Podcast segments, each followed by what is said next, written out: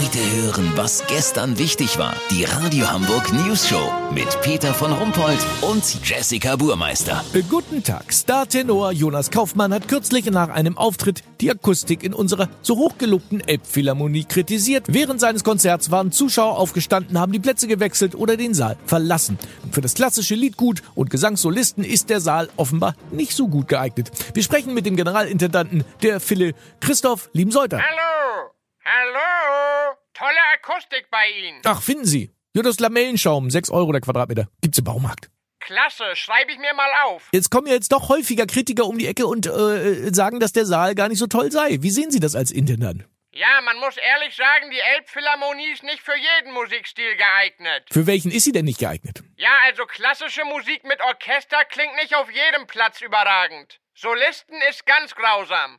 Klavier geht so. Und welcher Musikstil klingt gut? Also ganz toll klingen jede Art von Straßenmusik, Uftata, Spielmannszüge aus dem Umland und uninspirierter Deutschpop. Das ist sensationell. W werden Sie denn jetzt auch Umbauten im Saal für die Akustik vornehmen? Ich sprech mal mit Tucci Mucci Yokohama oder wie der heißt.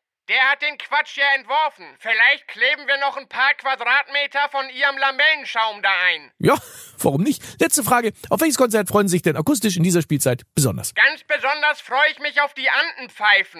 Das ist diese zehnköpfige Panflötenfamilie aus Peru, die viele aus der Mönckebergstraße kennen. Für deren Sound ist der Saal wie gemacht. Ja, vielen Dank. Christoph Liebenseuter, Kurznachrichten mit Jessica Burmeister. Schüler schlafen zwei Stunden zu wenig. Ja, das kann man doch im Unterricht locker wieder reinholen. Habe ich auch gemacht.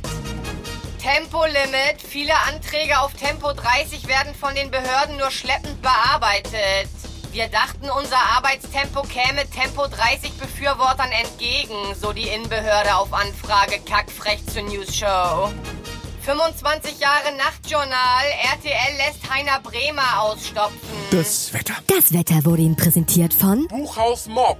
Heute Abend Christoph Liebenseuter liest aus dem Bildband überschätzte Konzerthäuser der Welt. Das war's von uns. Wir hören uns morgen wieder. Bleiben Sie doof. Wir sind es schon.